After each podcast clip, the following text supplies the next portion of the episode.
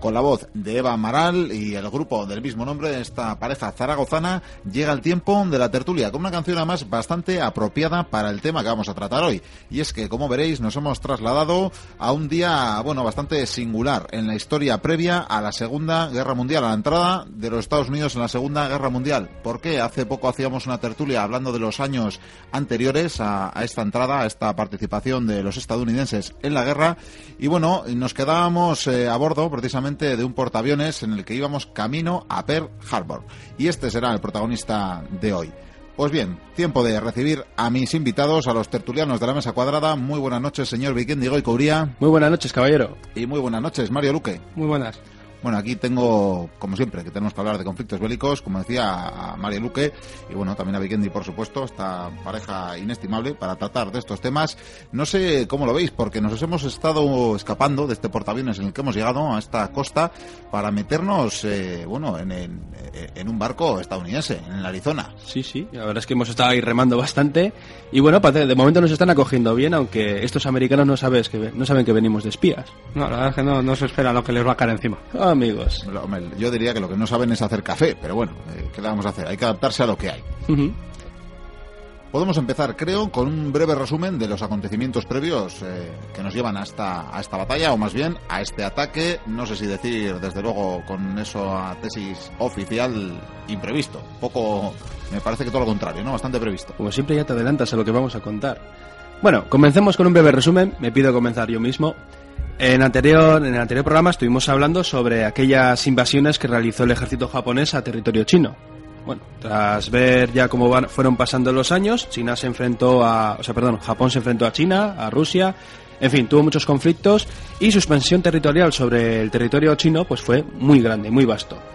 Tras, estas, tras estos conflictos resultó que al final Inglaterra y Estados Unidos se están mosqueando bastante con el, con el imperio japonés ven no ya no ven con buenos ojos lo que están haciendo y ven que es un enemigo en potencia. ¿Y qué es lo que hacen? Le hacen un bloqueo. En un principio le hicieron un bloqueo donde le quitaron pues la posibilidad de tener materias primas que sobre todo eran los metales, vamos, el hierro, etcétera. Y después un segundo bloqueo ya que fue el fuerte, que fue ya para quitarles el petróleo.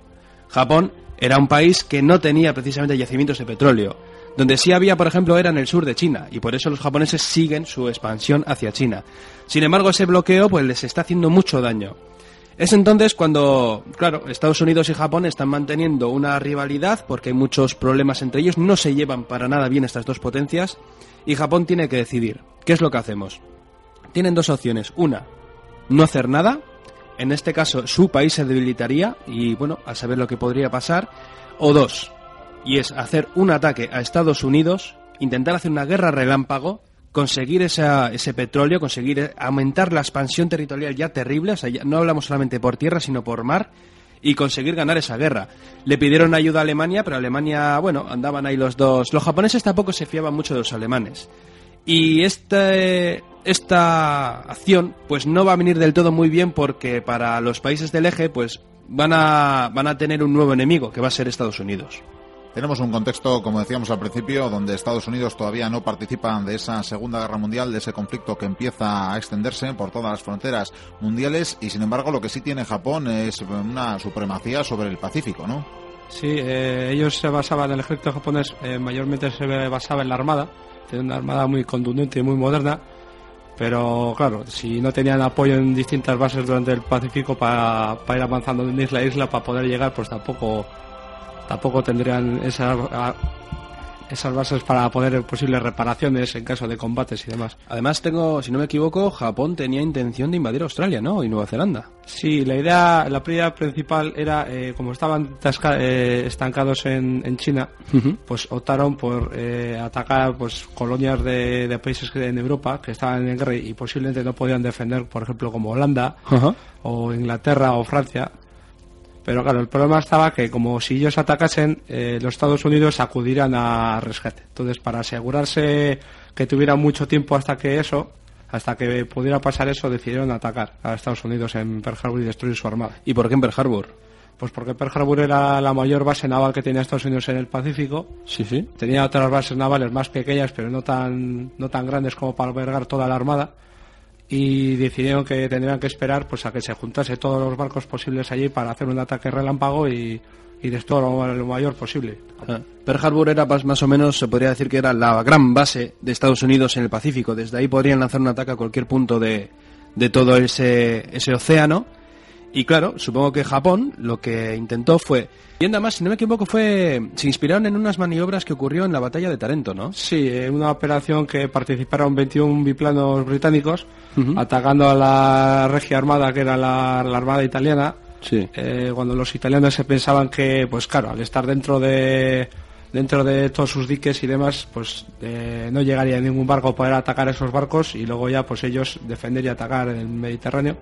Pero los británicos demostraron que usando una buena táctica y los 21 biplanos, pues llegaron, hundieron dos barcos y otros dos los dejaron dañados. Vamos, que los japoneses se inspiraron en ese ataque aéreo que hicieron los británicos, hicieron cierto daño, pero ellos pensaban que si hacían un ataque masivo sobre Pearl Harbor y hundían todos los barcos que podían, y es más, incluso portaaviones, y en el caso en que hubieran, es que tampoco sabían claramente todo lo que había allí. Sabían que había muchos barcos, pero no sabían cuántos. Si conseguía Japón hacer mucho daño en ese ataque, es posible que durante un tiempo Japón tuviera la hegemonía del Pacífico. Y de ser así, pues, vamos, teniendo ese poder bélico, pues casi casi podrían incluso llegar a las costas de Estados Unidos. De, de hecho, tras Pearl Harbor tenían, tuvieron incluso esa posibilidad, ¿no? Sí, hubo un submarino que bombardeó la costa de, de California, un, un submarino que bueno, que estuvo en, en Tokio cuando fue el ataque de Doolittle, del que hablaremos más tarde, Sí. Y ese barco estuvo bombardeando durante un par de horas, pero luego se fue, o sea, fue también como decirles, eh, que también estamos nosotros. El caso es que Estados Unidos está cabreando todo lo posible al, al imperio japonés. ¿Por qué? Quieren que Japón les declare la guerra. Como creo que ya he contado alguna vez, Estados Unidos siempre les atacan. Sí, y por eh, eso se me empiezan Es, es raro guerras. que ataquen ellos desde el principio, misteriosamente. Sí, pero- sí. Y el caso es que cabrean a los japoneses de todas las maneras posibles. Japón entonces, ¿qué es lo que hace? Prepara toda su armada. El- La armada japonesa, como bien ha dicho Mario, es tecnológicamente está muy avanzada y es muy poderosa. No hablamos aquí de una cosa más, ¿eh? o sea, hablamos de algo potente. Y lo que hacen es preparar un ataque en Pearl Harbor, que sería el 7 de diciembre, que eh, sería sobre casi casi las 8 de la mañana. De hecho, son las 7 y 53 minutos de la mañana. Curiosamente hablabas de esa tecnología. En la anterior tertulia decíamos que entre las guerras eh, de China y Japón eh, precisamente habían sido los británicos los que habían empezado a proporcionar cierta tecnología, ¿no? O sea, de Sí. algún modo habían proporcionado tecnología a los aliados de los estadounidenses a los que a su vez tendrían que ayudar en esa Segunda Guerra Mundial. Una paradoja. Eso es, eh, británicos y estadounidenses, estadounidenses ayudaron, pero claro, no se pensaron que luego pensaban que Japón se iba a conformar con ese territorio de China y no fue así.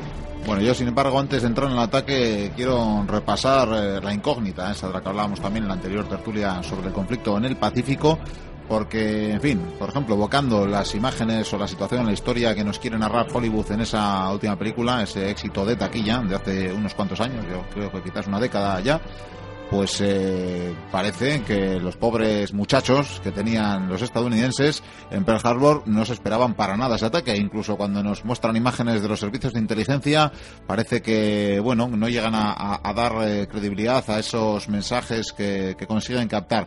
Parece, sin embargo, y nos contaba Mario el otro día, que, que vamos, que ciertamente lo sabían sobradamente y que probablemente serviría de excusa para declarar la guerra, al fin y al cabo, que no lo hacían de otra manera, ¿no? Sí, espera- estaban esperando pues a ver si a base de presionar pues hacían el mínimo el mínimo fallo los japoneses dándoles a ellos un pie para eso. Y claro los japoneses pues viendo que podían aprovechar también porque tenían bastantes informadores en, en, en Hawái y demás para saber de cómo estaba en esos momentos la, la bahía decidieron hacer el ataque eh, justo un domingo que era justo cuando se reunía toda la flota. Además, ese día, curiosamente, los portaaviones estaban de prácticas o de maniobras, mejor dicho. Habían salido, ¿no? Es decir, eh, allí lo que se van a encontrar, bueno, son, son muchos barcos y sobre todo unos cuantos acorazados, que de hecho algunos van a caer. Va a ser un duro mazazo para los Estados Unidos, como veremos ahora. El caso es que encima, como tú bien has dicho, mm, cuando veían esas oleadas de cazas avanzar mm, por los radares, mm, comenzaron a decir, no, son pájaros. Sí, unos pájaros muy grandes. Sí, hombre. llegaban algunos avisos, no, tal, no. También se Y- esperaban bombarderos que tenían que venir americanos de- desde las bases a Es allí. Entonces, claro, venían justo por la misma zona que tenían que venir ellos y al principio supusieron que, que como que podían ser los americanos. Luego ya viendo... Pero nos cómo- contabas el otro día que, bueno, informes que se han desclasificado recientemente, bueno, confirman que sí conocían eh, ese Sí, ataque, hubo, ¿no? hubo meses, se preveía con meses de antelación, pero claro, la Marina viendo cómo estaba la bahía, que no eran aguas profundas, los torpedos de entonces pues necesitaban aguas profundas para poder atacar y aparte si venían aviones, pues claro, tenían las bases avanzadillas y podían detectarlos antes. Coincidió que justo tenían que venir los bombardeos que hemos dicho antes y no se pensaba que iban a atacar los japoneses así sin más, o sea, pensaba que iban a hacer una declaración de guerra y después de hacer declaración de la guerra pues iban a hacer el ataque, pero fue al revés. En Lógicamente. En todo caso, como los Estados Unidos en las últimas décadas han necesitado siempre excusas para entrar en conflictos militares, eh, lo que decíais antes, y siempre, antes también, ¿eh? siempre son atacados, precisamente eh, también se buscaba esa excusa y esa complicidad, ¿no? Viendo cómo les habían atacado, desde luego la sociedad eh, norteamericana comprendía que había que entrar en guerra. Lo que Sí, pasa que- el victimismo, vamos. Sí, lo que pasa es que este ataque les hace bastante daño a los americanos, ¿eh? O sea, no hablamos como el Maine, cuando supuestamente explotó el, Sí, un, que un lo barco. Que lo Sí, tienen claro. ellos mismos. O sea, que hablamos ya de algo serio, sea, que ese día de la infamia realmente habría que cogerlo con pinzas y criticar bastante las decisiones de los Estados Unidos. Sí, la duda es si no era un daño asumible para luego justificar plenamente y sin oposición interna a la guerra, ¿no? Exactamente. Mira, de hecho, te voy a explicar cómo fue aquel, aquel ataque para que veas qué daños sufrieron los Estados Unidos. Porque como bien he dicho, a las 7 y 30 y, perdón, a las 7 y 53 de la mañana es cuando comenzó el ataque. Pero es que hablamos de un ataque brutal, porque hablamos de que los eh, japoneses lanzaron dos oleadas, la tercera no llegó a hacerse al final, porque iban a ser tres. Un, un total de 353 aviones. De hecho, la primera oleada, bueno, estaba conducida, ya para poner datos, por Michuo Fuchida. El caso es que pues, eh, todos estos cazas, aprovechando el momento sorpresa, pues se lanzaron a, por lo que fue todo Pearl Harbor y estaban divididos. De manera de que unos lo que iban a hacer era intentar destruir todos los barcos posibles, mientras que los otros iban a encargar de los aeródromos. Tengo entendido que el ejército japonés para este ataque modificaron los torpedos, si no me equivoco, porque eran eh, aguas muy Sí, poco eran- profundas, ¿no? Las aguas del- de la bahía eran aguas profundas, entonces sacaron el Type 91, Ujú. que estaba hecho pues para aguas menos profundas. También prepararon las bombas de caída libre de los, de los aviones, de los cazas y bombarderos, pues para poder atravesar el blindaje superior de, pues claro, de los acorazados, destructores, cruceros y demás. Creo que el ataque inició, bueno, desde una zona determinada, ¿no? Por muy buenas razones que tenía el ejército japonés. Sí, el espía que habían, que habían plantado allí pues para informar de, de cuántos barcos había y si allí estaban todos, también les informó que en el norte de, de la isla pues no, no venía ningún barco por esa zona, entonces decidieron atacar por ahí los japoneses. Vamos, para que el ataque sea más sorpresivo aún. Más que nada para llegar allí y encontrarse todo el pastel. O sea, eso fue gracias al espionaje. Sí. Sí, porque ten en cuenta que, como bien he dicho, la hora, esa hora de la mañana, el ejército estadounidense pues se está desperezando de la noche y es cuando de repente ven llegar toda esa oleada de aviones. Esa oleada de aviones que empieza a lanzarles todos los torpedos posibles, empiezan a hundirse muchos barcos. Imaginaos cómo se puede montar es el, el follón que se está montando. La gente está gritando por todos los lados, fuego, humo, los hospitales se abarrotan en un momento. Encima, claro, los cazas van dando vueltas y son unos cazas muy modernos. Los americanos se las ven y desean para, para intentar dañarlos con el fuego antiaéreo que tienen los Sí, son muy, acorazados. son muy rápidos los ceros. Es que ese es el problema que tenían. Cuando empiezan a atacar a los aeródromos, pues claro, los americanos se las ven y, y desean. Es que no son capaces de hacer nada. En todo caso, tampoco eran las tropas más experimentadas que pudieran tener los estadounidenses, ¿no? Y que encima No. les, les pilló como quien dice en bragas, vamos. Sí, es que- des- destruyeron 150 y pico aviones en tierra. O sea, Sí, sí, sí. O sea, sé que perdieron un buen contingente, la verdad es que de cazas. De hecho, unos cuantos cazas pudieron, si no me equivoco, combatir contra los japoneses, pero tampoco es que hicieran mucha mella. Y en- 29, solamente derribaron total 29 aviones en- entre barcos y todo. no. Muy poquito. Y lo gordo fue, claro, que tras esta oleada, después vino la siguiente. Que los americanos estaban... A ver, sí, estaban ya más preparados, más avisados, pero es que era todo caótico. Estamos hablando de que los buques se están hundiendo, los barcos se están hundiendo, la gente está saltando al agua, es todo un caos terri- terrible, vamos. Es más, muchos barcos incluso se están dando la media vuelta o se están hundiendo con gente dentro. Sí. O sea, en ese momento era todo caótico, no sabían qué hacer, no podían defenderse. Sin embargo, tras esta segunda oleada, eh, como ya he dicho antes, se iba a hacer una tercera. Pero los japoneses la desestimaron. Pensaron que ya habían tardado demasiado y que probablemente los americanos quizás ya podían tener un método de respuesta. Sí, desde luego el factor sorpresa ya lo perdían. Podían haberlo hecho y podían seguir haciendo daño. Y bueno, voy a contar un en un momento las bajas. eh, tras 90 minutos tras de iniciarse el combate, habían muerto 2.403 estadounidenses, entre ellos, bueno, 68 civiles. Y muchos de ellos, eh, o sea, no es que fueran muertos por bala o proyectil, es que directamente están dentro de los barcos hundidos. Porque es para contar, eh, si tú vas a visitar Hawái, hay algunos acorazados que se hundieron, pero como bien hemos dicho antes, eh, era muy poco profundo. Y desde, desde unos miradores puedes ver los barcos. O sea, por ejemplo, está, si no me equivoco, en la Arizona, curioso que tenga el mismo nombre con el que estamos ahora, y se puede ver, pues, tal cual. Y luego también, eh, bueno, hubo muchísimos heridos, más de mil heridos. Sobre la Armada perdieron 18 navíos que habían sido hundidos y 5 acorazados. Esto es mucho. En el caso de los japoneses, de los al final fueron en total 441 aviones, se perdieron 29 durante la batalla. Otros 74 fueron dañados por el fuego antiaéreo y al final, bueno, tras llegar a los portaaviones, pues más de 20 que aterrizaron, pues ya no, no servían para nada. Con estos números, ¿qué podemos pensar? Pues que Japón ciertamente le hizo mucho daño y fue una maniobra muy acertada para ese ataque. Lo que pasa que luego, como veremos, aunque al principio Japón va a tener una gran expansión gracias a este ataque, luego veremos cómo las tornas van a ir cambiando. Sí, porque si llegan esos portaaviones que decimos que tenían que haber estado, el daño puede haber sido considerable. Sí, lo que pasa es que estaban de maniobras. Misteriosamente, misteriosamente un par de portaaviones estaban en maniobras, otro estaba de reparaciones, otro estaba por México, no... Vamos, que no sabemos si, si, en Pearl Harbor sabían del ataque, desde luego en esos portaaviones seguro que sí, vamos. Yo creo que se intuían, pero no sabían exactamente cuándo. Entonces decidieron hacer maniobras largas y reparaciones que igual no tenían que hacer, pero bueno. Claro. Y sin embargo, bueno, tras este ataque, ¿qué podemos pensar que ocurrió? Pues muy sencillo. Al día siguiente salió el presidente Roosevelt diciendo que esto iba a ser el día de la infamia, sería recordado malamente, y se declaró la guerra. Que por cierto, eh, tras la Segunda Guerra Mundial nunca más se declararían las guerras. Es algo ya casi como simbólico. De, bueno, declararon esa guerra y los Estados Unidos comenzó a prepararse. Mientras tanto, Japón, ¿qué es lo que hizo? Comenzaron una expansión que, vamos, a una velocidad tremenda.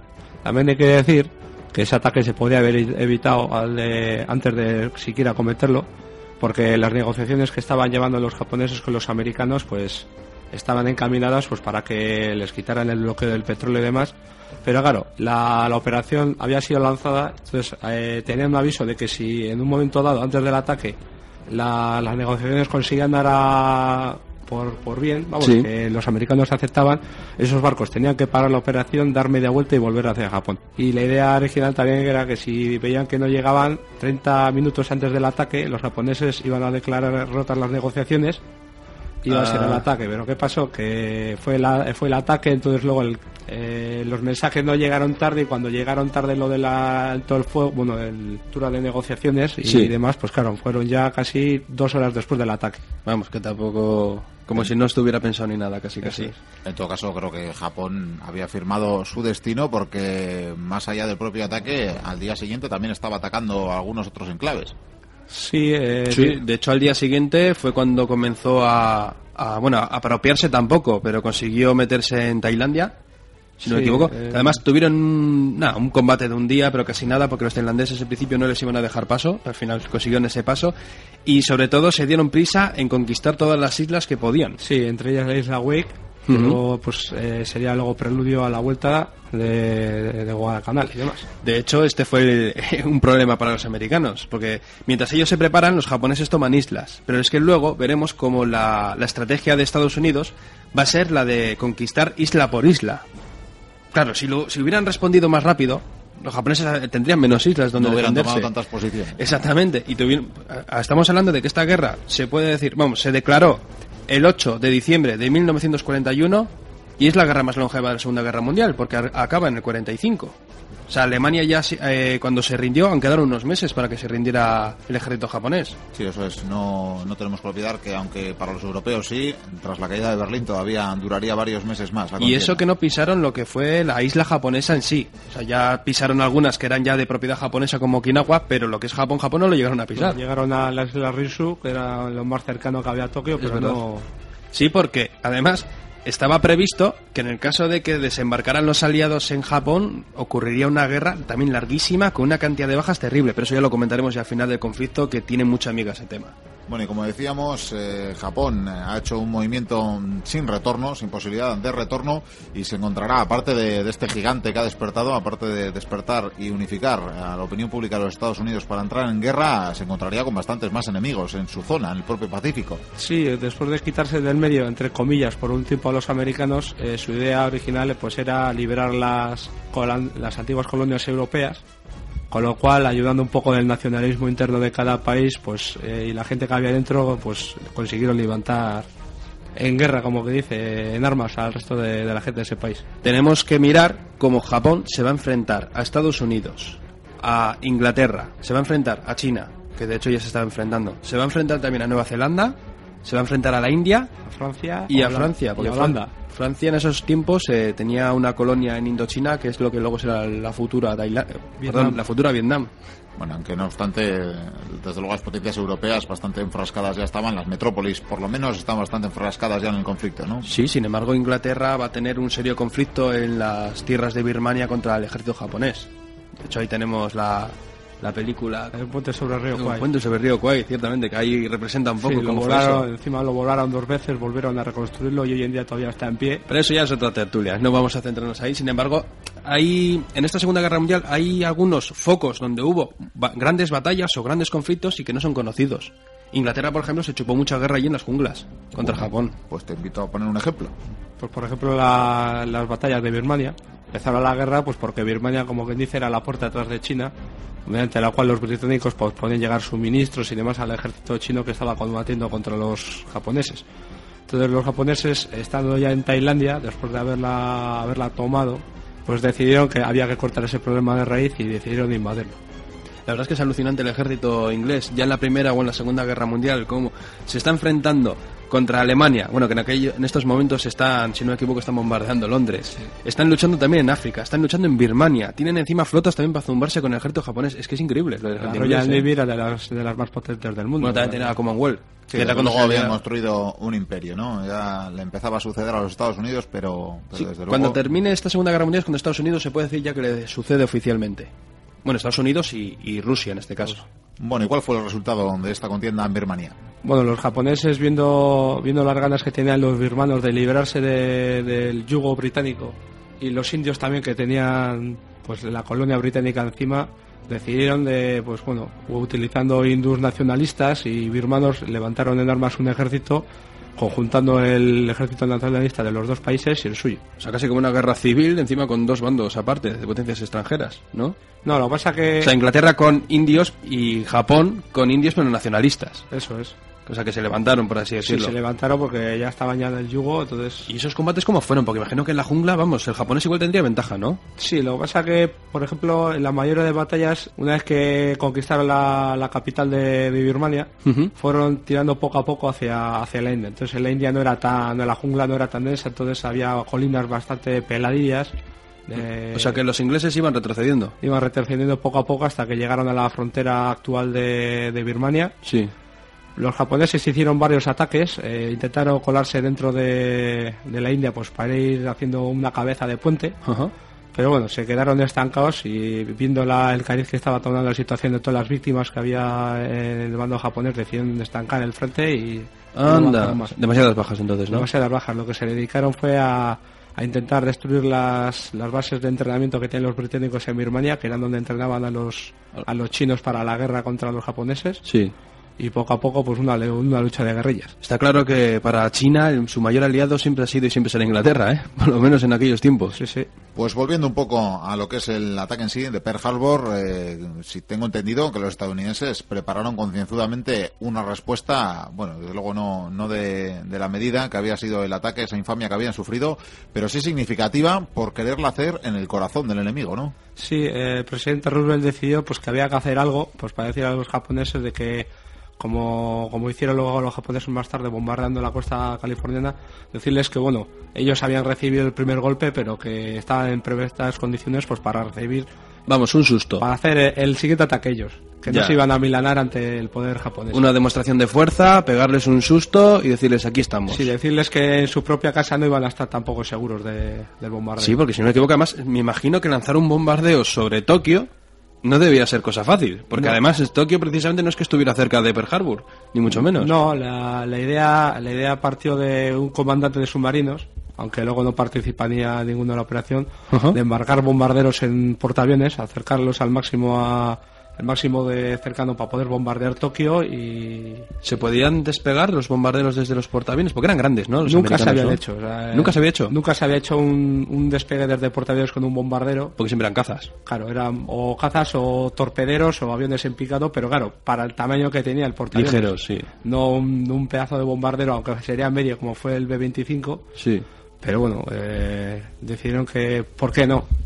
Ajá. Y, pero, o sea, y pudieron lanzarlo bien, sin problema, los B-25. Sí, sí, eh, decidieron en principio lanzar 24 bombarderos. Sí. Y cuando estaban haciendo los entrenamientos, pues bueno, eh, decidieron al final quedarse con 16 porque claro, el entrenamiento eh, tenían que ir- estaban habituados a una pista de, de más de 130 metros, pero claro, el portaaviones solamente tiene a 130 metros, entonces tenían que ir entrenando.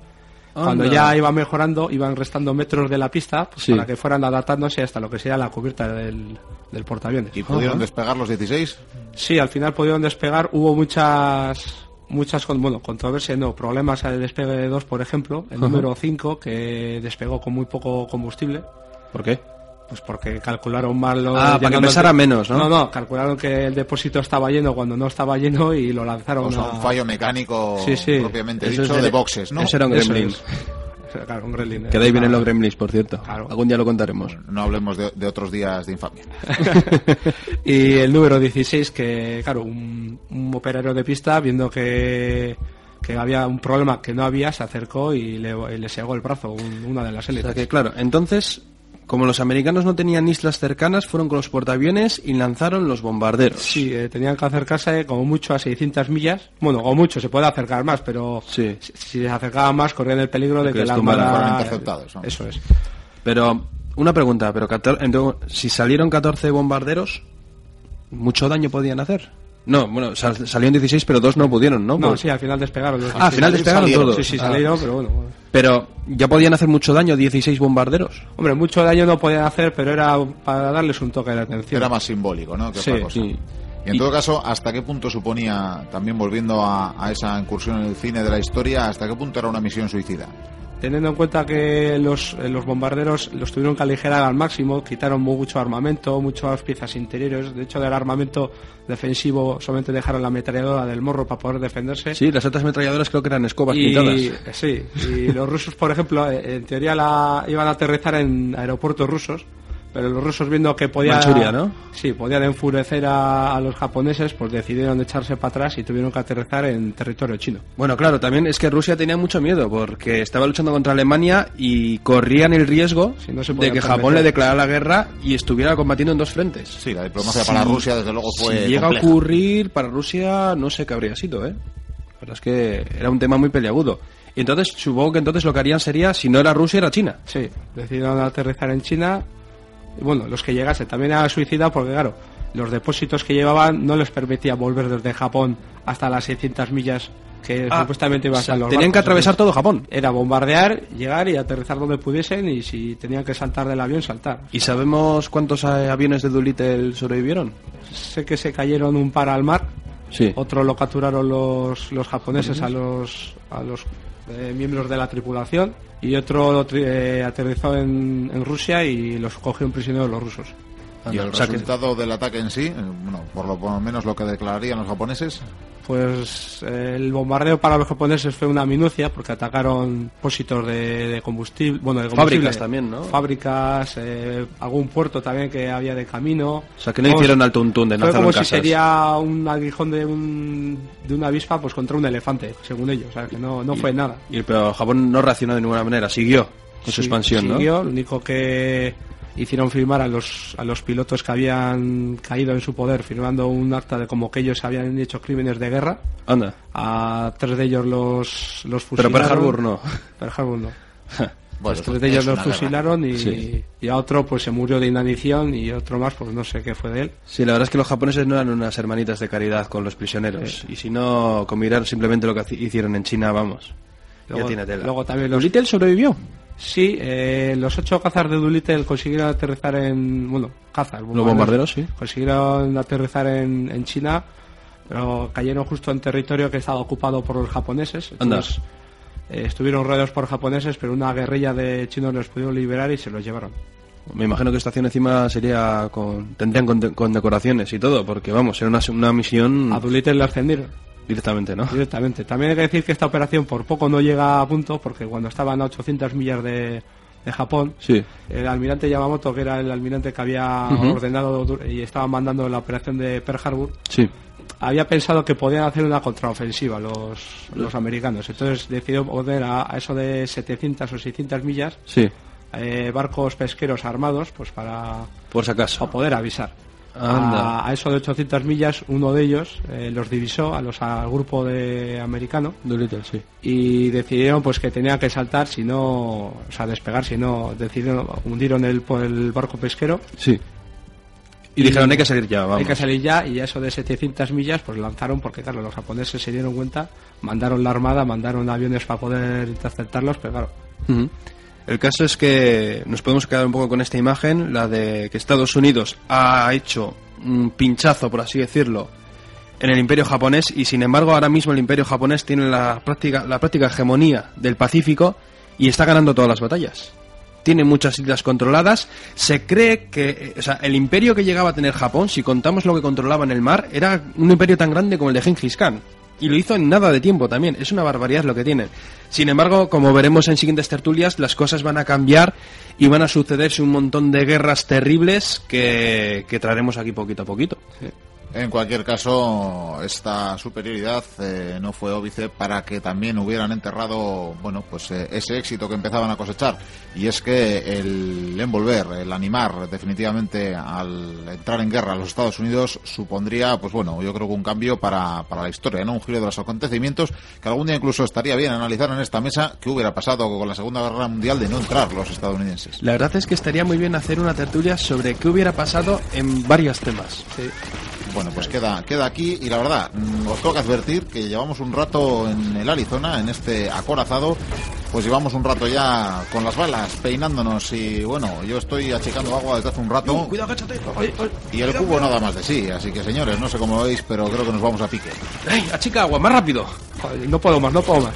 Bueno, viendo, viendo que esto pinta mal, os voy a proponer que terminemos como unos señores, eh, como aquellos que en el hundimiento del Titanic dijeron que la orquesta tenía que seguir tocando. Así que elegí el instrumento, he traído pues un organillo. Yo me quedo con el violonchelo. Yo con la filarmónica, que es mi América. Bueno, pues yo con mi organillo, así que toquemos, toquemos Caballeros, ha sido un placer, ¿eh? totalmente. Ha sido todo un placer.